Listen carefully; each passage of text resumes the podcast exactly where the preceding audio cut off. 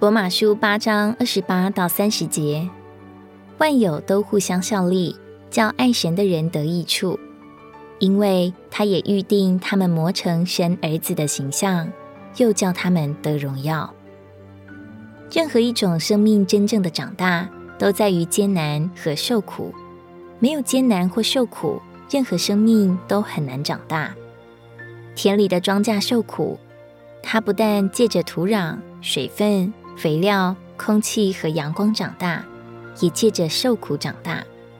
甚至阳光本身就是苦难的来源，因为阳光的炙热把庄稼烤熟了，所以。苦难是长大的条件之一。神造人的目的是要人彰显他，并代表他。我们需要在神的生命上长大，才能达到神的这个目的。患难临到我们是神所许可的，因为那是恩典的化身。我要借着苦难，甚至是借着撒旦，叫我们转向他，接受他，并在生命上长大。磨成神儿子的形象，至终达到荣耀。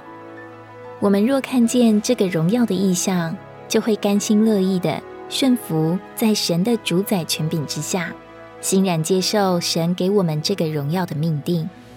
正如罗马书八章十八节所说：“因为我算定今时的苦楚，不配与将来要显于我们的荣耀相比。”如果你喜欢我们的影片，欢迎在下方留言、按赞，并将影片分享出去哦！天天取用活水库，让你生活不虚度。我们下次见。